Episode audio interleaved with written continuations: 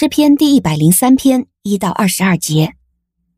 我的心哪，你要称颂耶和华，在我里面的一切都要称颂他的圣名。我的心哪，你要称颂耶和华，不可忘记他的一切恩惠。他赦免你的一切罪孽，医治你的一切疾病。他救赎你的性命，脱离死亡，以慈爱和怜悯做你的冠冕。他以福乐使你的心愿满足，以致你好像鹰一般恢复青春的活力。耶和华施行公义，为所有受欺压的人主持公道。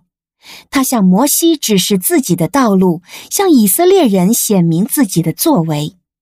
耶和华有怜悯，有恩典，不轻易发怒，并且有丰盛的慈爱。他不长久责备，也不永远怀怒。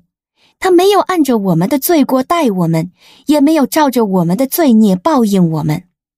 天离地有多高，他的慈爱向敬畏他的人也有多大；东离西有多远，他使我们的过犯离我们也有多远。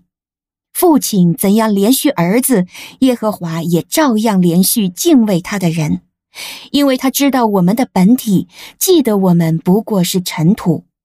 至于世人，他的年日好像草一般，他又像野地繁茂的花儿。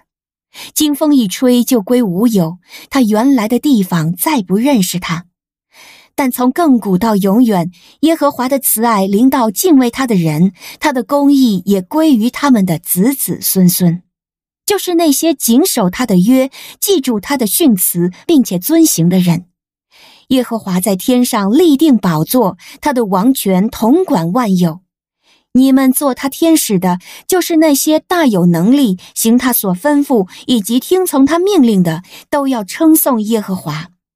你们做他的众军，做他的仆役，遵行他旨意的，都要称颂耶和华。你们一切被他所造的，在他统治的各处，都要称颂耶和华。我的心哪，你要称颂耶和华。您现在收听的是天赋爸爸说话网。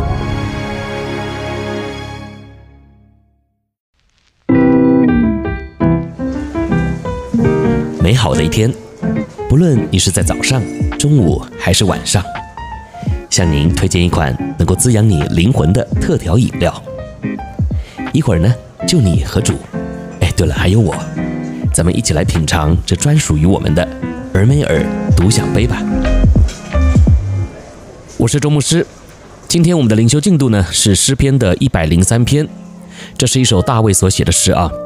这中间呢，也有很多基督徒耳熟能详的句子，像之前呢、很多处的经文一样啊，也都被谱上了曲。所以呢，我相信啊，今天这诗篇一百零三篇，你应该呢也能够唱出几首啊熟悉的诗歌来。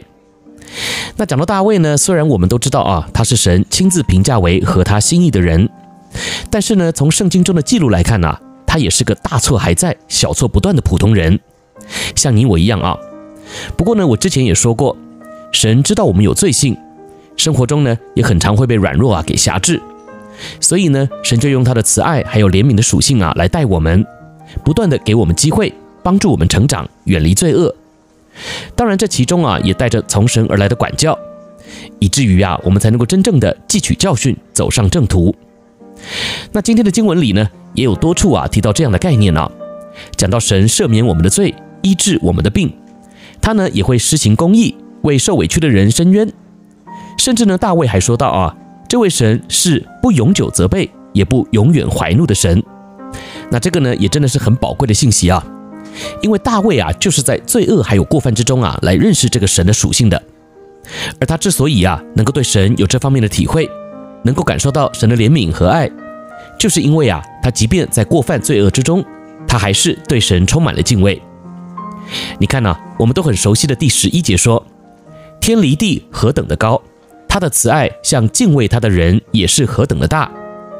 甚至呢，后面第十三节啊，也再提到了一次啊，说父亲怎样怜恤他的儿女，耶和华也怎样怜恤敬畏他的人。好，这两节经文呢，都提到了神的慈爱还有怜悯啊，但也都提到了我们人对上帝的敬畏。所以今天你也很盼望得到神的怜悯还有帮助吗？有时候啊，并不是神吝啬啊，能力不足。或是啊，他没有把我们放在心上，其实呢，这位神呐，和你所以为的恰巧相反，他比你周围的任何一个人呐，都还在意你，甚至呢，还超过你的亲人。他想要帮助你，想要与你恢复关系，甚至呢，是迫不及待的想要让你看到他所为你预备的惊喜还有礼物。